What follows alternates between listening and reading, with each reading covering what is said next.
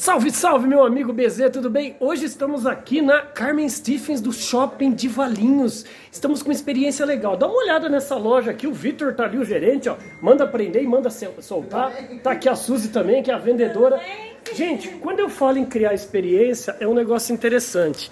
As clientes vêm aqui, dá uma olhadinha nessa cadeira, tá vendo? Ela se sente uma rainha. É uma experiência pela qual ela faz com que a loja faz com que cada uma das clientes tenha um momento de, de diferenciação, que ela está comprando não um produto, um preço, mas um valor agregado.